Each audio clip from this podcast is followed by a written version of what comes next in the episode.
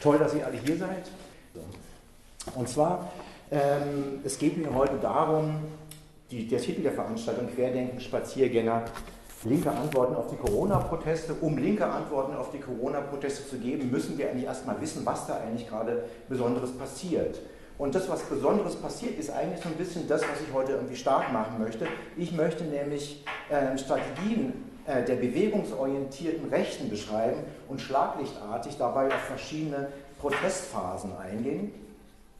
Äh, gleichzeitig die Kontinuität auch dieser äh, Strategie verdeutlichen, äh, denn unter anderem einzelne Akteure und Aspekte darin finden sich in allen, in allen Protestphasen äh, seit, was ich, mittlerweile mehr als zehn Jahren immer auch wieder. Und last but not least möchte ich die Notwendigkeit zu einer praktischen Intervention, zu einem praktischen Protest äh, beziehungsweise zu einer proaktiven, proaktiven Positionierung gegen Bewegungen mit relevanter Beteiligung der extremen Rechten verdeutlichen, insbesondere auch für uns als in der Regel äh, Mitglieder letzten Endes der Linken, groß und aber auch klein geschrieben. Das gilt für beide. Einsteigen möchte ich entsprechend mit eigentlich äh, drei Thesen. Und zwar die erste, seit 2014, das ist vielleicht ein bisschen willkürlich gewählt, aber seit 2014 haben wir es mit einer sich professionalisierenden und wachsenden Bewegungsrechten zu tun. Sie tut das, was der Name verspricht. Sie sind nämlich aktiver Teil von entstehenden Bewegungen, teilweise sogar Initiatorinnen. Ähm, die zweite These ist, statt monothematischer Proteste mit rechten Stammthemen wie Migration oder Muslimfeindlichkeit wird die Wühlarbeit in thematisch breiter aufgestellten Bewegungen angestrebt um dort eben zu rekrutieren und eine rechte, rassistische und eben auch menschenfeindliche Ideologie zu verbreitern. Und dazu gehört eben auch die populistische Selbstbeschreibung als einfache, besorgte Bürger, die Skepsis gegenüber demokratischen Institutionen und wirkliche Demokratie eigentlich vertreten. Und der letzte Aspekt ist, die extreme Rechte setzt zunehmend auf thematisch bandbreitigere, diversere Proteste, denn mit solchen fällt es der gesellschaftlichen Linken groß und klein geschrieben auch zunehmend schwerer, eine klare Positionierung zu diesen Protesten zu formulieren und damit auch beispielsweise den Gegenprotest relativ klein zu, zu bekommen. So, Seit Beginn der Pandemie äh, gehen also bundesweit Esoterikerinnen, Impfgegnerinnen, Anthroposophinnen auf die Straße, um gegen die staatlichen Corona-Maßnahmen zu protestieren. Mit dabei in allen Entwicklungsstufen und von Anfang an Holocaust-Leugnerinnen, Reichsbürgerinnen, Hooligans bis hin zu Nazis von AfD und Drittem Weg und NPD.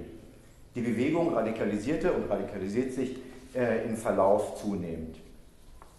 Ähm, die Gefahr besteht aber meines Erachtens nicht darin, dass bei Montagsmahnwachen 2014 oder beispielsweise Montagsspaziergängen oder Querdenken heute alles Rechte und Nazis sind, sondern in deren strikt verfolgten Ansatz, in dem die Tonangebenden der Bewegung von sich behaupten, eben nicht rechts, nicht links zu sein, sondern eben besorgte Bürgerinnen aus der Mitte der Gesellschaft. Dies ermöglicht und ermutigt, dass in den Bewegungen antisemitische, rassistische und Verschwörungserzählungen unwidersprochen bleiben und damit die Grenzen tatsächlich immer weiter nach rechts ausgeweitet werden. Sie erscheinen dort eben auch als legitime Meinung. Man kann äh, Davidsterne tragen, äh, man kann sozusagen äh, Holocaust vergleichen mit der Impfpflicht anregen. Das ist alles irgendwie mittlerweile ähm, eine Meinung, die man eben so äußern kann. Äh, die auf den Protesten vorhandenen Verschwörungstheorien bedeuten aber schlussendlich auch die Anwendung, im Effekt die Anwendung radikalerer Maßnahmen. Sie bilden den Nährboden für Pogrome und Terror, in denen die Gewalt gegenüber den vermeintlichen Verschwörern als Notwehr legitimiert wird. Sei es nun der große Austausch, der Great Reset oder schon Anfang des 20. Jahrhunderts der Begriff des Volkstods. Alles findet sich tatsächlich heute auch wieder. Zur Kontinuität. Seit 2014 wittert also eine bewegungsorientierte, das heißt spektrums- und strömungsübergreifende Rechte in Krisensituationen die Chancen zur Intervention. Krim-Krise 2014, äh, die sogenannte Geflüchtetenkrise, in dem äh, zunehmend Menschen aus Afghanistan, Syrien und Jemen tatsächlich vor Krieg und Flucht äh, hierher flüchten mussten. Jetzt die Krise mit Covid-19 und witzigerweise oder zynischerweise wieder in der Ukraine. Krise oder der Ukraine-Krieg, der russische Angriff auf die Ukraine. Ich möchte anfangen, um das exemplarisch Spotlight zu richten, tatsächlich auf die Montagsmahnwachen für den Frieden, die nämlich äh, am 16. März 2014 äh, gestartet sind. Da fand der erste Protest die, der sogenannten Montagsmahnwachen statt, die im Verlauf eine zahlenmäßige Beteiligung von ein paar Dutzend bis zu 2000 Teilnehmerinnen erreichte. Der Initiator der Montagsmahnwachen hatte bereits damals Bezüge zu, zur rechten Esoterik und zur Reichsbürgerbewegung. Von Berlin ausgehend breitete sich die Idee der Mahnwachen auf andere Städte in Deutschland aus, Österreich und äh, Schweiz. Die Organisatorinnen der Montagsmahnwachen sprachen von Mahnwachen, die gleichzeitig in mehr als 100 äh, Städten stattgefunden haben. Der Grund äh, für die Montagsmahnwachen äh, sind tatsächlich die Folgen der Proteste auf dem Euromaidan. Äh, dort spitzte sich die Situation in der Ukraine zu.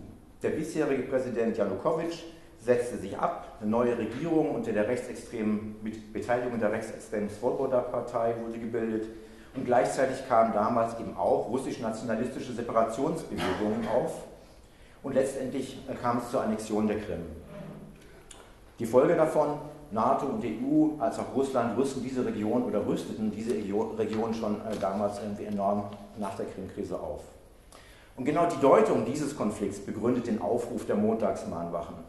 Der Slogan damals war Aufruf zum friedlichen Widerstand für Frieden in Europa auf der Welt für eine ehrliche Presse gegen die tödliche Politik der Federal Reserve, in Klammern im Original eine private Bank.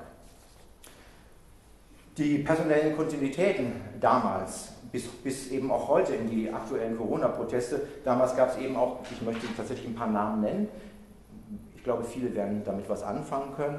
Ken Jebsen, ehemaliger RBB-Moderator, Verschwörungserzähler, insbesondere Bill Gates, lenke die WHO, äh, und außerdem sein, sinnvolligster, sein sinnigster Satz, Holo der Holocaust sei eine PR-Erfindung.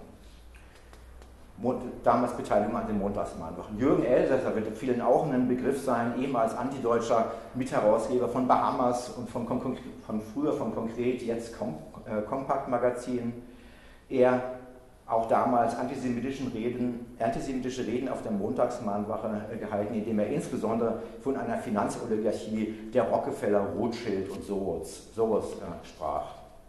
Dann auch noch eine schillernde Persönlichkeit, die insbesondere in Berlin dann nochmal äh, während der Corona-Proteste stärker auftrat, ist Heiko Schrang, Reichsbürger, Immobilienwirtschaft, Finanzwirtschaft, Verschwörungserzähler ähm, vom Feinsten. Und last but not least, ich finde, man muss ihn auch erwähnen, Xavier Naidu, der war damals in den Montagswachen auch schon beteiligt. Damals hat er noch nicht von Adrenochrom gesprochen, welches die Reichen den Kindern abzapfen, um sich ewiges Leben äh, zu, zu, sichern. Aber er war damals auch schon im, im, Spektrum der Reichsbürger unterwegs und hat sich in den Montagswachen entsprechend ähm, beteiligt. Genau, Damals kam es, die Verwirrung war natürlich groß, äh, zu zeitweiligen Aktionen, gemeinsamen Aktionen der Berliner Friedensbewegung und den Montagsmahnwachen. Es brauchte eine Zeit, bis die gesellschaftliche Linke und Linke zum Umgang mit den Montagsmahnwachen eine Position ähm, bezogen haben. Im Verlauf 2015 trennte sich die Friedensbewegung wieder von den Mahnwachen und die Linke verabschiedete einen Beschluss zur Abgrenzung von den Montagsmahnwachen am 26. Mai. Ich erinnere, äh, die, der Start sozusagen der Montagsmahnwachen war kaum zwei Monate zuvor. Damals hatte die Linke zwei Monate gebraucht, um eine deutliche Abgrenzung zu solchen Bewegungen zu schaffen. Ähm, ich sage das auch äh, so deswegen nochmal deutlich, weil ich nachher bei den Corona-Protesten auf ähnliche äh, Geschichten nochmal komme.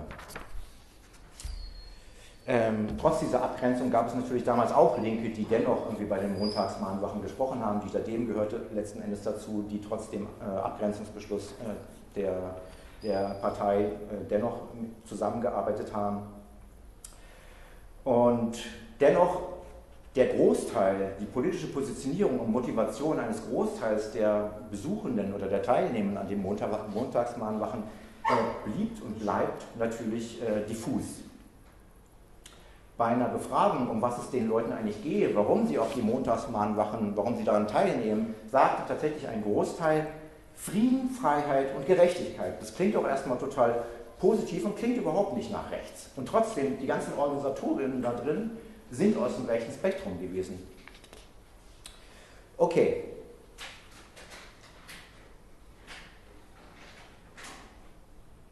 Genau, die Themen, die letzten Endes dann auch äh, von, von Bühnen, von den Reden vertreten worden sind, sind natürlich neben Weltfrieden insbesondere auch Medien und Information gewesen. Damals auch schon die, Forderung nach einer freien Presse und die Charakterisierung der aktuellen damaligen Medien als gleichgeschaltete Presse kennen wir von heute auch.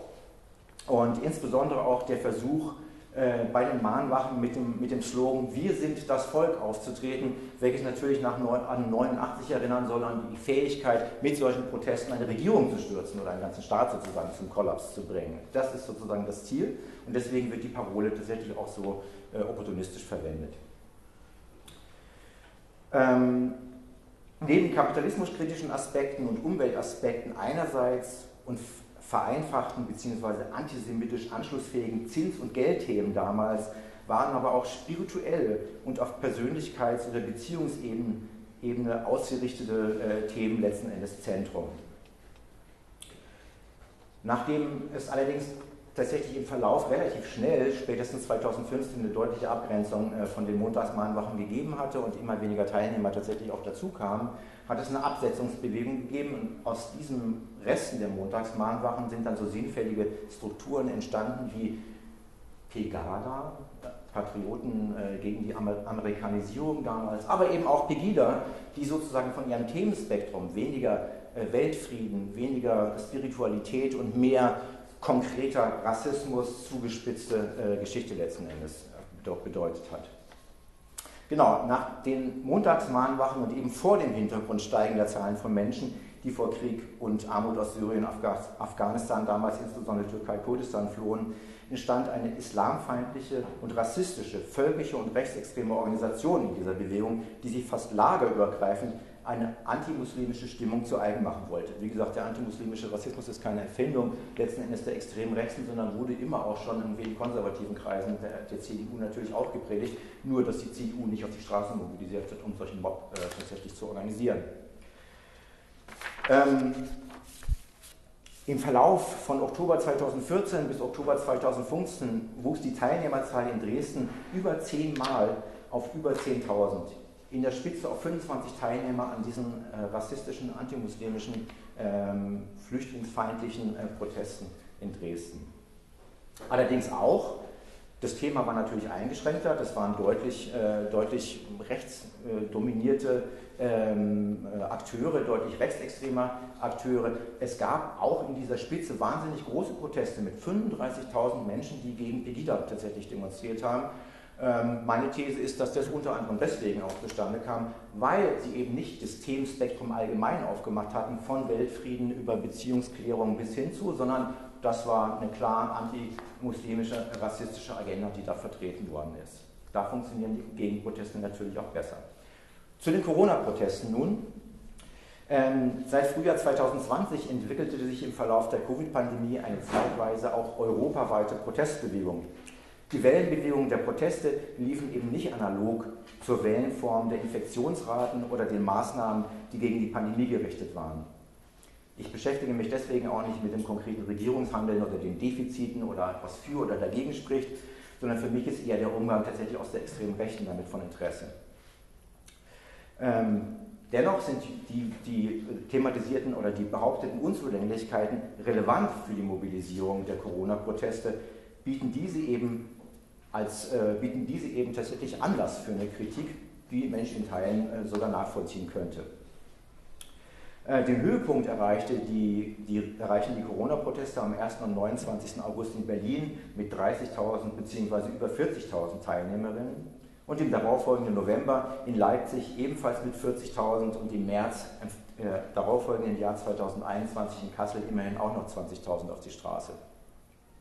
Die Protestierenden hatten allesamt kein Problem mit einer rechten Präsenz, beziehungsweise im Falle des Querdenken-Organisators Beiweg, ähm, selbst äh, aus dem Reichsbürgerspektrum, QAnon-Anhänger ähm, und vertritt letzten Endes Verschwörungserzählungen ebenfalls. Das heißt, der Fisch stinkt vom Kopf, so sagt man, glaube ich. Ähm, es gab sozusagen nicht am Anfang war Querdenken, sondern es gab schon in Berlin, insbesondere von Berlin ausgehend, auch wieder eine Vorläufergeschichte, das waren die sogenannten Hygienedemonstrationen, äh, die sich seit Ende März 2020 insbesondere rund um den Rosa-Luxemburg-Platz äh, entwickelt haben.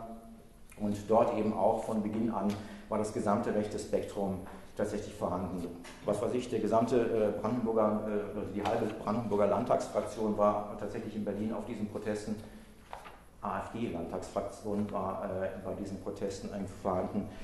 Es gab sozusagen Holocaust-Leugner, verurteilte Holocaust-Leugner, es gab unseren Volkslehrer, ähm, also ganz bekannte Personen letzten Endes aus dem extrem rechten Spektrum, die von Anfang an dort vorhanden gewesen sind. Organisiert wurde das Ganze wiederum aus einem dubios künstlerischen äh, äh, Rahmen, könnte man sagen. Haus Bartleby, wem das was sagt.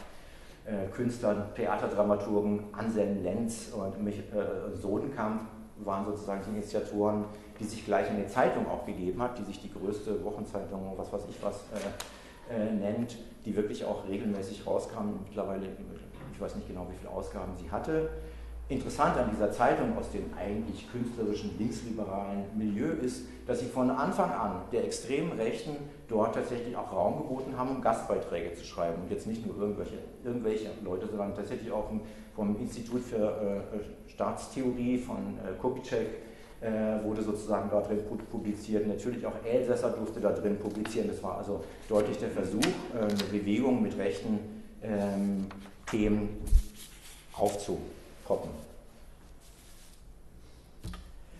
Und damals auch schon am 9. Mai 2020, also im Sommer sozusagen, der, ich glaube, die, die, die zweite Welle kam, kam da sozusagen hoch, gab es schon die ersten tatsächlich gewalttätigen Auseinandersetzungen auf dem Alexanderplatz. Ich meine, wer die, den Berliner Polizeiapparat, um es neutral auszudrücken, kennt, weiß, dass die Berliner Polizei in der Regel nicht rückwärts läuft. An diesem äh, Tag sozusagen sind, haben Hooligans, rechte Hooligans dazu geführt, äh, dass die Polizei tatsächlich vor sich hergetrieben worden ist und äh, die sich sozusagen den Platz gewalttätig auf der Straße ergriffen haben. Also diese, diese Rede von naja, zunehmende Radikalisierung war im Anfang äh, tatsächlich auch schon angelegt und direkt bevor Querdenken auch äh, groß wurde, vorhanden. Vielleicht kürze ich das ein bisschen ab. Du hast noch zwölf Minuten. Ja, eben. Wenn kürzer machen. Okay, vielleicht nochmal Genau, ich, ich, gehe einen weiter. Wir waren, wir waren bei Querdenken, ich halte fest, von wegen, Sie haben Mobilisierungserfolge äh, in Berlin gehabt, irgendwie es gab Abgrenzungsschwierigkeiten, tatsächlich auch bis hinein in die Linke. Ne? Es gibt auch bei uns in der Partei Leute, die sagen, naja, aber da ist doch auch was dran und nicht alle, die da laufen, sind Nazis, aber alle, die da laufen, hatten überhaupt gar kein Problem, dass da die Identitären, dass die NPD, dass die gesamte äh, AfD-Fraktion mit auf der Straße dort gewesen sind ähm, und mit entsprechenden Insignien. Die waren nicht einfach nur unsichtbar, was sie auch an manchen Stellen tatsächlich sind, aber in Berlin waren sie tatsächlich sichtbar und äh, ich denke, da verbietet sich tatsächlich grundsätzlich eine linke Teilnahme, beziehungsweise allenfalls, um die Leute dort rauszuschmeißen, aber das ist leider nicht passiert. Genau, nach äh, der Bundestagswahl 2021 oder in Vorbereitung äh, auf die Bundestagswahl 2021 flauten tatsächlich auch die Teilnehmerinnenzahlen an den Protesten in gewisser Weise ab. Wir würden so ein bisschen äh, erläutern und sagen, das hat vielleicht auch was damit zu tun, dass Hoffnung auf die Basis gelegt worden ist. Eine Partei aus dem äh, Corona-Protestspektrum, äh, die sich eigentlich genau an, aus diesem Grunde gegründet hat, die was von Basisdemokratie ähm, erzählen, letzten Endes aber auch eine, eine tatsächlich rechte Agenda äh, verfolgen und dass sich versucht wurde, statt den Protest auf die Straßen nun tatsächlich die Hoffnung in die Basis zu setzen, was sich, wie wir alle wissen, mit, dem, mit der Bundestagswahl nicht in dieser Form äh, verwirklicht hat, allerdings meines Erachtens schon auch ein enormer Achtungserfolg gewesen war, denn mit äh, einer Dreiviertelmillion Erstwählerstimmen sozusagen ist das ein, ein Achtungserfolg und 1,6 Prozent ist jetzt auch nicht schlecht für die erste Wahlteilnahme. Natürlich nicht das, was sie sich erhofft hatten. Okay, wir kommen jetzt in, in eine Situation, wo, wir, wo auch die, die, die veröffentlichte Meinung ähm, plötzlich merkt, dass das, was mit den Corona-Protesten irgendwie stattgefunden hat, dass äh, da tatsächlich auch äh, eine rechte Beteiligung integraler Bestandteil ist. Und irgendwann gab es auch in den Medien, wie ich finde, einen gewissen Umschwung in der Beurteilung der Proteste auf der Straße, die da stattfinden, was nicht zuletzt auch dazu geführt hat, dass dann beispielsweise in Berlin auch im November 2021, glaube ich, November 2020 äh, ein Demonstrationsverbot der Querdenker tatsächlich mal umgesetzt wurde. Das kannten die vorher nicht oder so, trotz äh, Verstoßes gegen Infektionsmaßnahmen, was auch immer. Aus dieser Not haben sich dann tatsächlich ein anderes Spektrum in diesem Corona-Leugner, Corona-Protest-Spektrum eine Tugend gemacht. Die würde ich tatsächlich mit dem Modell Freie Sachsen überschreiben, in dem nämlich ähm,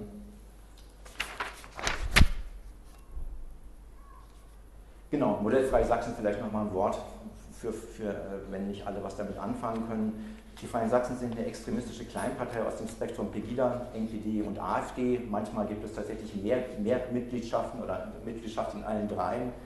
Äh, sie mobilisieren hauptsächlich ebenfalls einen wesentlichen Moment für die Corona-Proteste, für die Verbreitung der Corona-Proteste über Telegram-Kanäle zu dann später den sogenannten Montagsspaziergängen. Und ihre äh, Abonnenten bzw. ihre Mobilisierungen sind äh, maßgeblich für die tatsächlich gewalttätiger werdenden Aufmärsche verantwortlich.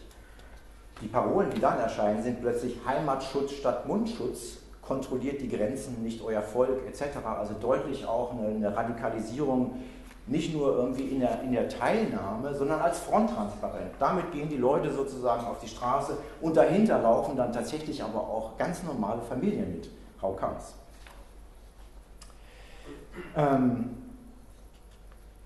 genau, also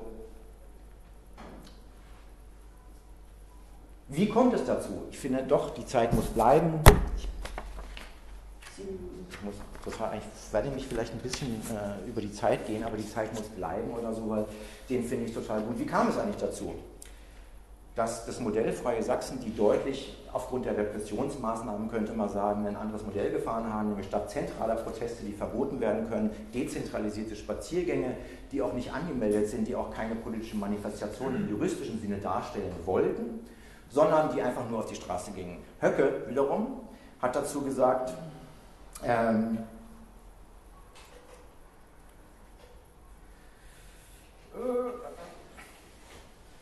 die Polizei kann nicht jeden Spaziergänger unter Verdacht stellen. Die Regierung wird nervös. Selbst wenn man eine totale Ausgangssperre verhängt, was soll die Polizei machen, wenn sich 5000 Menschen einfach nicht daran halten? Ausrufezeichen. Ähm, die Ordnungswidrigkeitsverfahren sind äh, zu viele, die, die Justiz ist überlastet. Äh, letzten Endes bleibt, mit meinen Worten gesehen, nur der totale Zusammenbruch. Das ist das, was Höcke tatsächlich auch damit bezweckt. Eine faschistische Strategie äh, auf die Straße zu bringen, die tatsächlich destabilisierend auf, die, auf, auf den Gesamtstaat wirken soll. Wenn wir schon bei Höcke sind, ich kürze das noch weiter ab, irgendwie das Schlingern der AfD. Ähm, ich würde sagen, dass die AfD nicht von Anfang an eine klare Haltung äh, zur Frage der Impfung letzten Endes hatte. Im Gegenteil, als Oppositionspartei, die sie sich ja gerne darstellen, tun sie immer genau das, weil damit die meiste Presse zu erreichen ist, was alle anderen nicht sagen. Als nämlich es sozusagen ein staatsfragendes Handeln sämtlicher Regierungsparteien inklusive der Linke gegeben hatte, äh, die nämlich sagten von wegen, ja, wir müssen äh, diese und jene Maßnahmen machen, sagte die AfD nicht etwa, das ist das wollen wir alles nicht, sondern er hat gesagt, ihr macht viel zu wenig, wir wollen viel, viel, viel, viel deutlichere Maßnahmen gehabt. Erst im, im, im Rahmen, als sie dann gemerkt haben, im, ähm, ab, im, gegen Sommer ähm, 2020, dass sich da plötzlich eine Bewegung hochtut, haben sie radikal umgeschwenkt und eigentlich angefangen zu sagen, äh, den, die, die Maske sozusagen als Symbol der Unterdrückung auch zu bezeichnen. Ich erinnere an diesen einen MDB, ich weiß nicht mehr seinen Namen, der mit so einem Netz Mundschutz in den Bundestag gegen dann Ordnungsruf kassiert hatte. Also sie haben schon wirklich die Provokationsschiene, wie ich finde, sehr professionell auch durchgezogen und gefangen.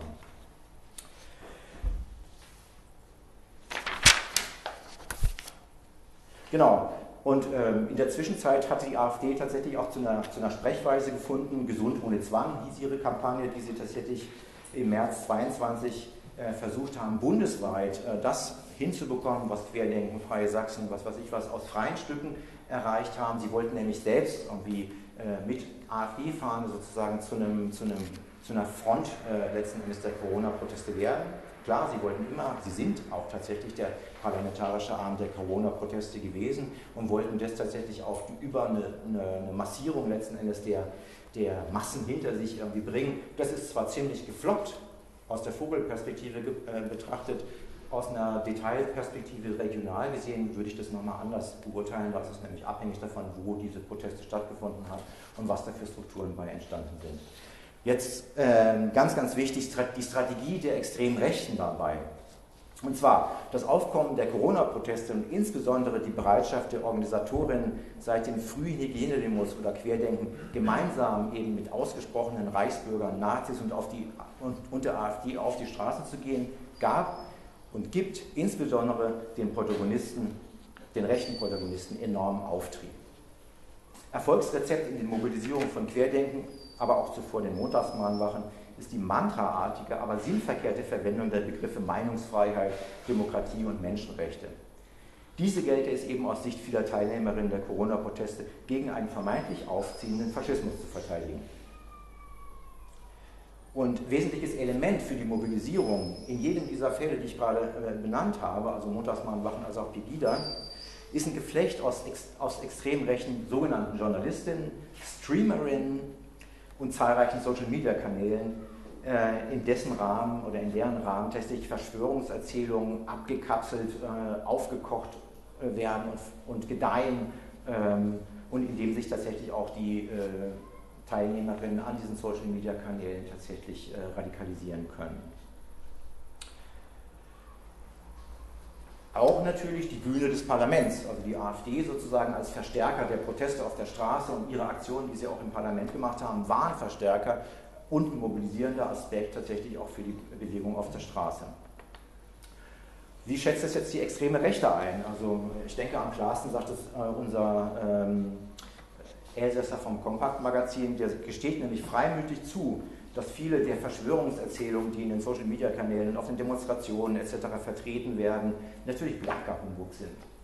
Aber er hat das taktische Verhältnis dazu, indem er nämlich sagt, in dem Interview ganz offen, solange das Menschen dazu bringt, auf die Straße zu gehen, äh, will er diese Verschwörungsmythen tatsächlich auch bedienen.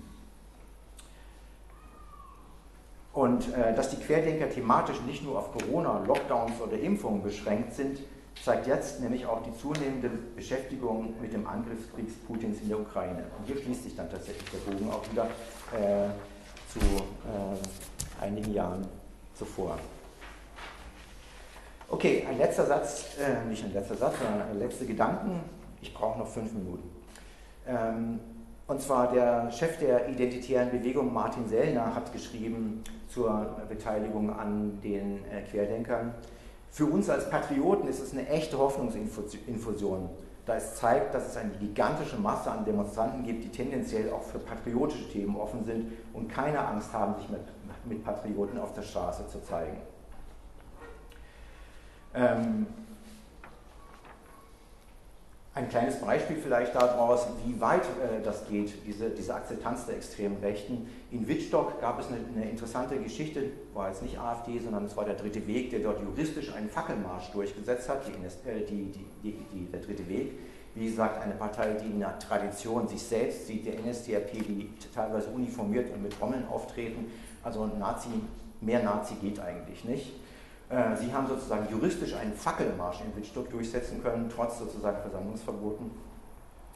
Und äh, die sind jetzt nicht alleine gelaufen, was sie ja manchmal tatsächlich auch mit ihren Trommeln tun, sondern im Hintergrund waren halt ganz, ganz viele äh, Bewohnerinnen von Wittstock, die da mitgelaufen sind, tatsächlich ganze Familien.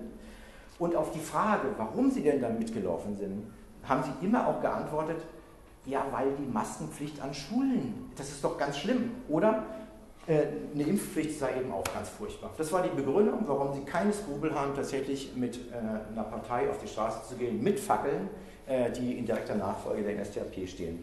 Wie hat sich nun die Linke zu dieser ganzen Geschichte verhalten? Inhaltlich, ich weiß nicht, ob ihr das alle noch zusammenbekommt, was hat die Linke eigentlich dazu gesagt? Das runtergerattert ist, glaube ich, sie hat ein Kurzarbeitergeld auf, rauf auf 90 Prozent verlangt, Sie hat 500 Euro Pandemiezuschlag für alle systemrelevanten Berufe verlangt.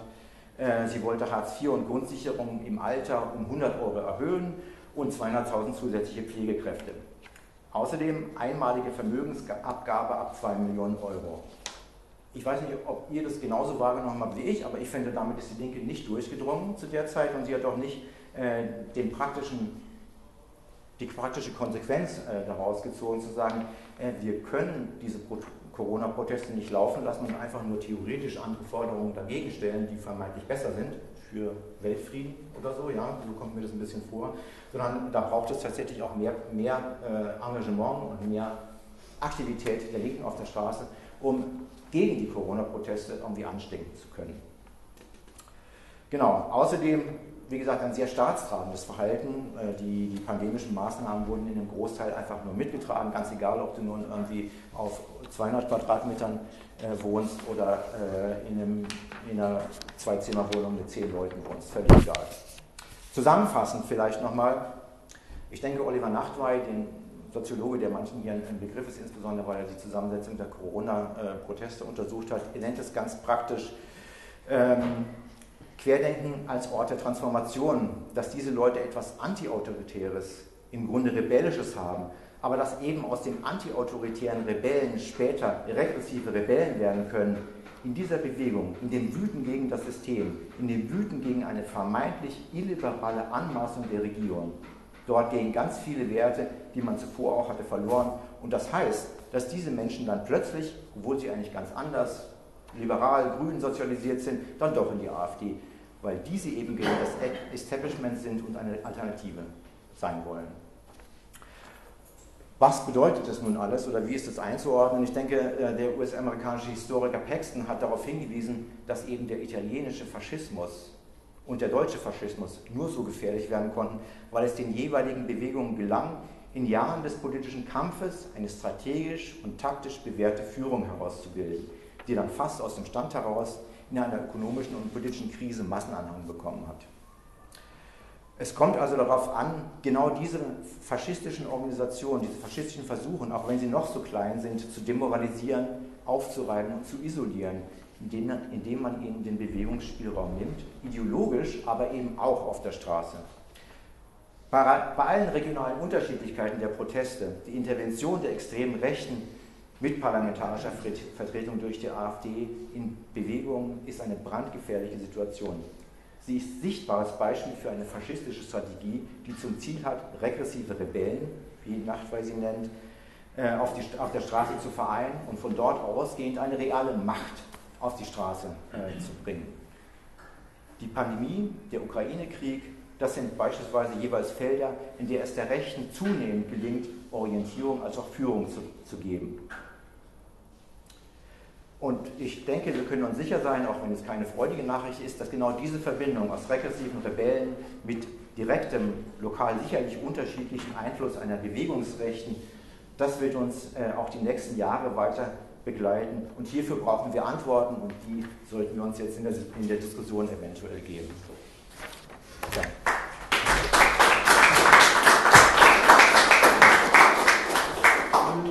Vielen Dank für die ähm, interessante Anführung. Ähm, es gibt jetzt die Möglichkeit, etwa zwei Minuten lang unter sich nochmal auszutauschen, ehe wir in die Diskussion einsteigen. Ich hoffe, die Zeit. Sogenannte Murmelrunde. Um vielleicht dazu mal